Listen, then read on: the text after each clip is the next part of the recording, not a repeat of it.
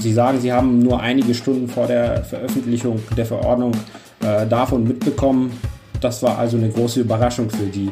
Für die Einwohnerinnen und Einwohner des Kreises Höxter gilt seit gestern nun doch die 15-Kilometer-Regel. Sie dürfen sich also nicht weiter als diese 15 Kilometer von ihrem Wohnort entfernen. Dabei hatten sich die Verantwortlichen des Kreises noch am Montag dagegen ausgesprochen. Warum es bei diesem Thema in NRW hin und her geht, erklären wir im Podcast. Ich bin Sebastian Stachorra. Schön, dass ihr dabei seid. Bonn Aufwacher. News aus Bonn und der Region, NRW und dem Rest der Welt. Heute ist Mittwoch, der 13. Januar 2021. Wir bekommen weiterhin viele Mails von euch mit Feedback zum Aufwacher und dem neuen Format. Vielen Dank dafür. Andrea schreibt, den Aufwacher zu hören ist jeden Morgen das erste Ritual und ich bin sehr zufrieden mit der Aufmachung und der Informationsfülle. Wir hatten euch ja gestern gefragt, was ihr zu der Idee meint, jede Episode mit einem kurzen Nachrichtenüberblick anzufangen. Tatjana ist dagegen. Sie schreibt, euer Alleinstellungsmerkmal ist, dass ihr im Podcast die Nachrichten in der Tiefe und Gespräch darstellt. Wenn ich nur Nachrichten hören will, dann gibt es andere Quellen. Wir wollen weiter eure Meinungen und Ideen hören. Schreibt uns an aufwacher.rp-online.de oder schickt uns eine WhatsApp. Die Infos dazu findet ihr auf rp-online.de-aufwacher. Jetzt also doch. Auch in NRW gilt die 15-Kilometer-Regel, wenn die 7-Tage-Inzidenz über 200 steigt. Zumindest in einigen Kommunen ist das nun der Fall. In Höxter, Minden-Lübbecke, Recklinghausen und im Oberbergischen Kreis dürfen sich die Einwohnerinnen und Einwohner jetzt nur noch maximal 15 Kilometer vom Wohnort entfernen. Was das bedeutet und warum das ein bisschen überraschend ist, darüber spreche ich mit Viktor Marinov aus der Redaktion der Rheinischen Post. Hallo Viktor. Hallo Sebastian. Lass uns das Feld mal hinten aufrollen. Beim Bund-Länder-Treffen letzte Woche, da wurde diese 15-Kilometer-Regel beschlossen. In der neuen Corona-Schutzverordnung für NRW, die seit Montag gilt, taucht sie dann aber nicht mehr auf. Und jetzt gilt sie aber doch. Das klingt verwirrend. Kannst du das für uns aufdröseln? Äh, das klingt nicht nur verwirrend, das ist tatsächlich verwirrend, würde ich sagen. Es ist ungefähr so, wie du das sagst. Bund und Länder hatten sich ja darauf geeinigt, dass diese 15 Kilometer Regelung gilt für alle. Dann kam die NRW-Verordnung. Das ist immer so, nach dem Bund-Länder-Treffen kommt eine generelle Verordnung, dann muss jedes Land das übersetzen. In der NRW-Verordnung war die 15-Kilometer-Regel aber dann nicht mehr drin. Plötzlich aber, nämlich äh, am Montagabend, kam jetzt doch eine äh, Ausnahme zu der Verordnung äh, von NRW, dass die Regel doch gilt, allerdings nur für einige Regionen oder Kreise, die du ja schon aufgezählt hattest. Was bedeutet das denn für die Menschen, die in diesen vier Kreisen leben? Also das bedeutet ganz konkret, dass man eingeschränkt ist in seiner Bewegung. Man darf von seinem Wohnort, und Wohnort heißt hier immer Stadt, also nicht der Kreis, sondern die Stadt, in der man wohnt, man darf sich nur in 15 Kilometer ab dem Wohnort bewegen. Es gibt eine Reihe von Ausnahmen, zum Beispiel wenn das ein äh, beruflicher Weg ist, also ich fahre zur Arbeit, das darf weiter als äh, 15 Kilometer sein. Es gibt auch eine ziemlich lange Reihe an Ausnahmen, die das Ganze, so sagen manche zumindest, das auch ein bisschen untergraben. Was sind das so für Ausnahmen? Ähm, da geht es zum Beispiel um den Schulweg, äh, um den Arztbesuch, um den Besuch äh, bei der Familie. Es ist, wie gesagt, eine ziemlich lange Reihe. Wer kann denn dann überhaupt kontrollieren, ob diese 15-Kilometer-Regel eingehalten wird? Das ist eine sehr gute Frage. Zuständig wären die Ordnungsbehörden vor Ort, also das Ordnungsamt in der jeweiligen Stadt oder im jeweiligen Kreis. Allerdings, äh, wir haben, also ich und äh, viele äh, Kollegen in den Lokalredaktionen haben jetzt mit den Städten und Kreisen gesprochen und wir hören von dort, es glaubt niemand so richtig, dass man das kontrollieren kann, also zumindest nicht flächendeckend. Wie hat man denn in diesen betroffenen Kreisen auf diese Regionalverordnung des Gesundheitsamts reagiert? Ein bisschen unterschiedlich, muss man sagen, aber im besten Fall äh, mindestens zurückhaltend und manche sind richtig irritiert.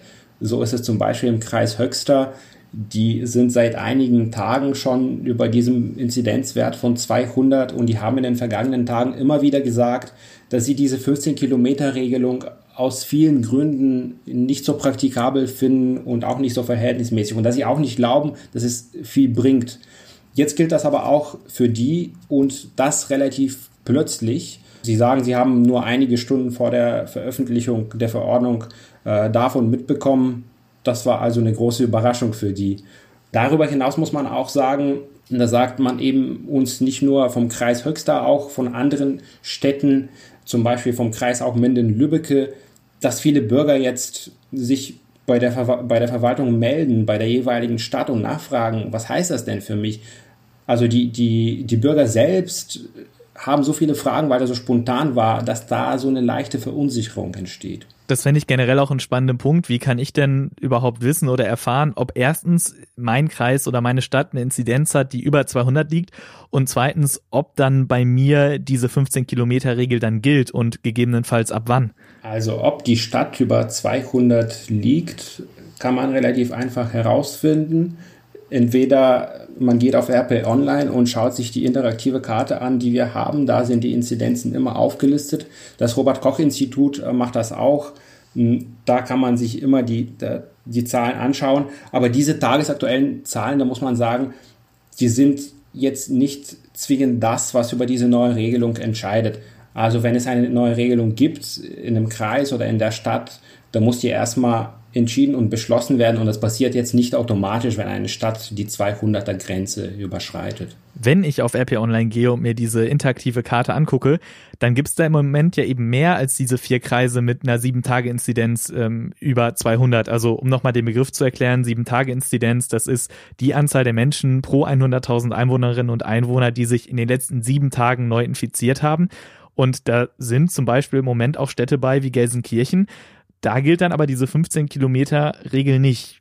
Warum? Das Land hat mit ihnen gesprochen und die äh, haben gesagt, dass diese Inzidenz äh, A situativ ist. Also man muss schauen, wie viele Tage jetzt eine gewisse Stadt, seit wie vielen Tagen eine gewisse Stadt diese Grenze überschneidet.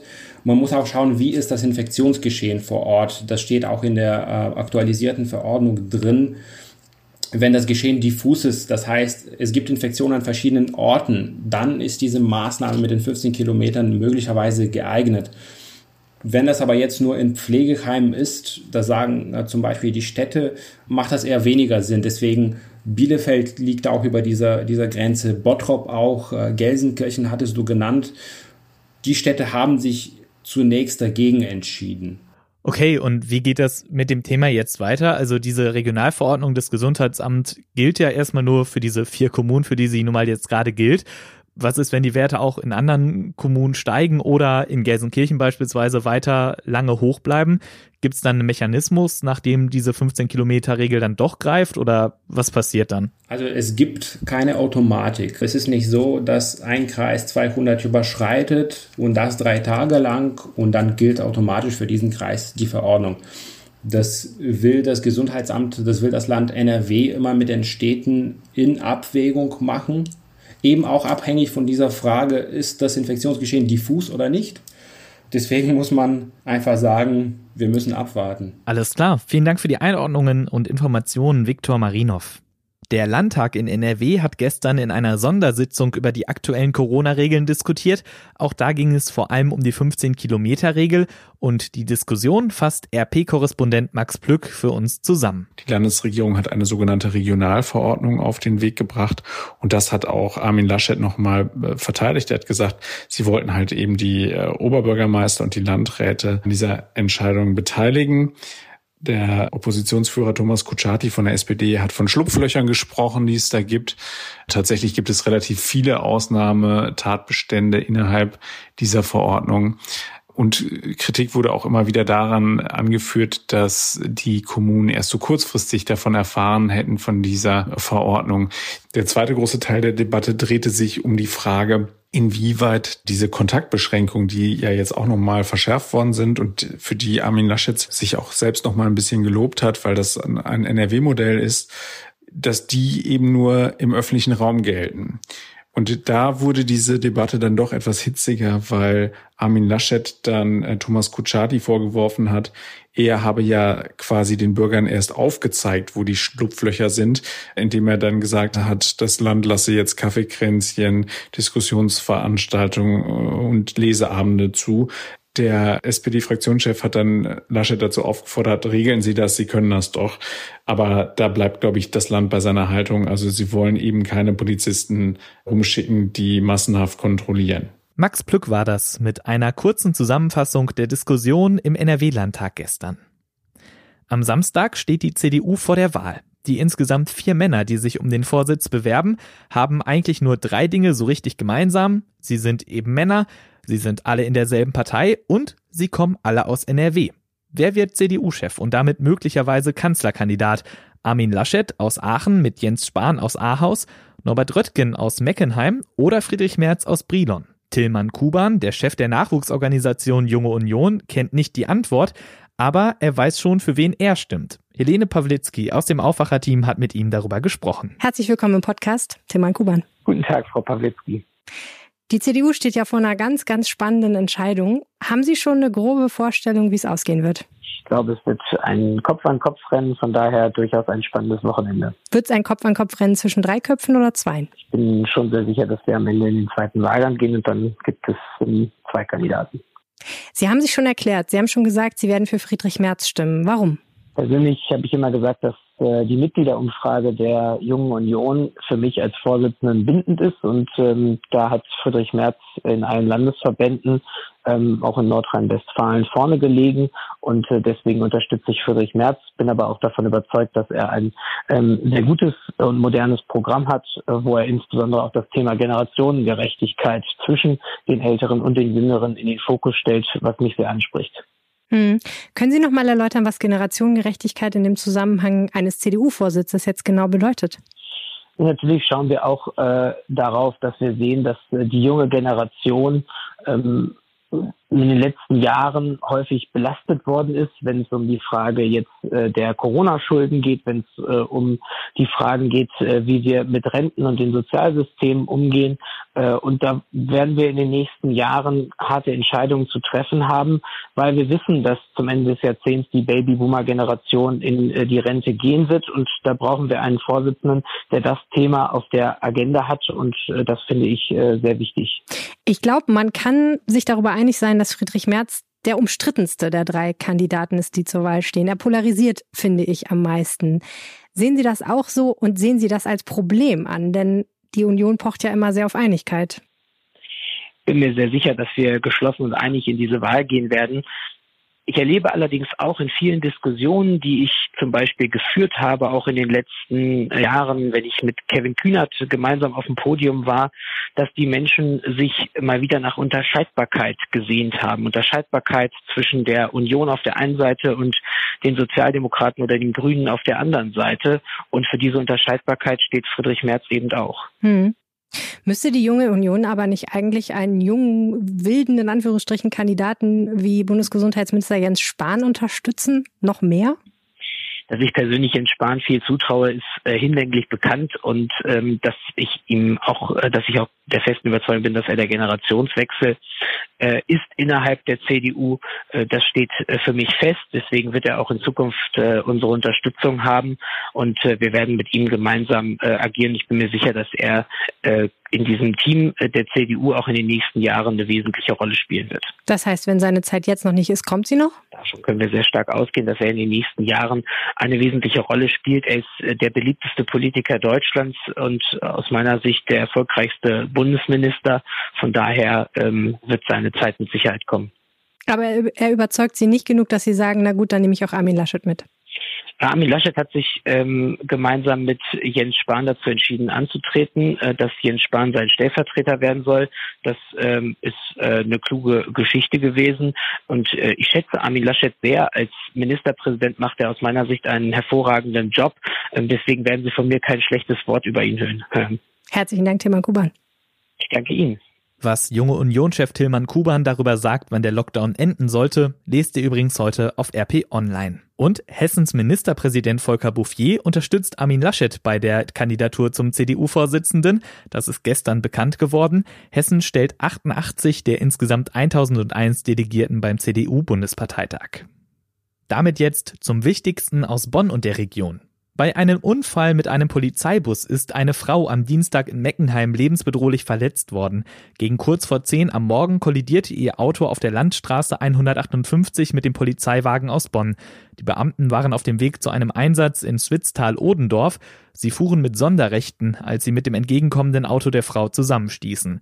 Das Auto wurde auf einem Grünstreifen neben der Landstraße geschleudert. Der demolierte Streifenwagen kam erst rund 50 Meter entfernt in der Böschung zum Stehen.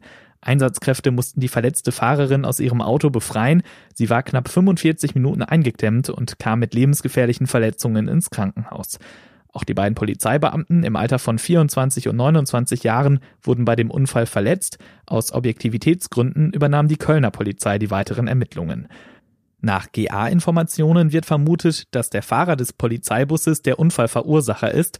Möglicherweise geriet der Streifenwagen wegen zu hoher Geschwindigkeit auf der nassen Fahrbahn ins Schleudern. Die Straße war für einige Stunden gesperrt. 365 Tage im Jahr einkaufen. Reisende und Innenstadtbewohner freuen sich wahrscheinlich über die neue Lidl-Filiale am Hauptbahnhof, die gerade eröffnet hat. Doch es gibt auch Kritik. Die Gewerkschaften sehen die Sonntagsruhe gestört. Auch der Bürgerbund Bonn kritisiert, dass die Lidl-Filiale an der Poststraße auch sonn- und feiertags geöffnet hat. Durch das tägliche Alkoholangebot des Discounters sehen die Vertreter des Bürgerbunds mögliche Rechtsverstöße.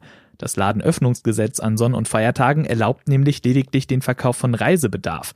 Größere Mengen Alkohol gehören für den Bürgerbund Bonn nicht dazu. Die Ratsfraktion befürchtet, dass ein Bonner Loch 2.0 entstehen könnte. Ein Alkoholkonsumverbot in diesem Bereich wurde Ende Juni von der Stadt gekippt. Lidl will sich zu politischen Diskussionen grundsätzlich nicht äußern, den Vorwurf der unrechtmäßigen Sonntagsöffnung dementierte der Konzern. Bei vielen Eltern liegen die Nerven blank. Seit diesem Montag bieten die Schulen nur noch Notbetreuung an, doch die stößt an einigen Schulen an ihre Grenzen. Grundsätzlich sollen die Kinder zu Hause bleiben und auf Distanz lernen. Viele Eltern fühlen sich durch die Aufforderung unter Druck gesetzt, die Kinder zu Hause zu betreuen und nur im äußersten Notfall in die Schule zu schicken. Ein Vater, der namentlich nicht genannt werden möchte, wagt es nicht, seine zwei Kinder in die Notbetreuung zu schicken. Grund dafür seien die hohen Infektionszahlen und der soziale Druck, der auf den Eltern liegt. Das ist ein Dilemma, findet die Leiterin der Rochus Grundschule Birgit Klippel. Sie ist froh, dass Mitarbeiter des offenen Ganztags schon morgens bei der Betreuung helfen. Die Pädagogin macht keinen Hehl daraus, was sie vom Lernen auf Distanz hält. Das Ganze sei eine Katastrophe für die Kinder, sagt sie. Kinder hätten ein Recht auf Bildung und dieses Grundrecht könne eigentlich nur in der Schule eingelöst werden. Im Rhein-Sieg-Kreis gibt es derzeit 821 aktive Corona-Fälle, unter ihnen Landrat Sebastian Schuster. Laut Pressesprecherin Katja Eschmann wurde er positiv auf das Coronavirus getestet. Zuvor war er als Kontaktperson in Quarantäne. Der Inzidenzwert des Kreises liegt bei 134 und damit unter dem NRW-Durchschnitt von knapp 150. Ausbrüche gibt es in drei Kitas, 27 Pflegeeinrichtungen und vier Gewerbebetrieben im Kreis. Doch von der Verwaltung kommt eine Warnung.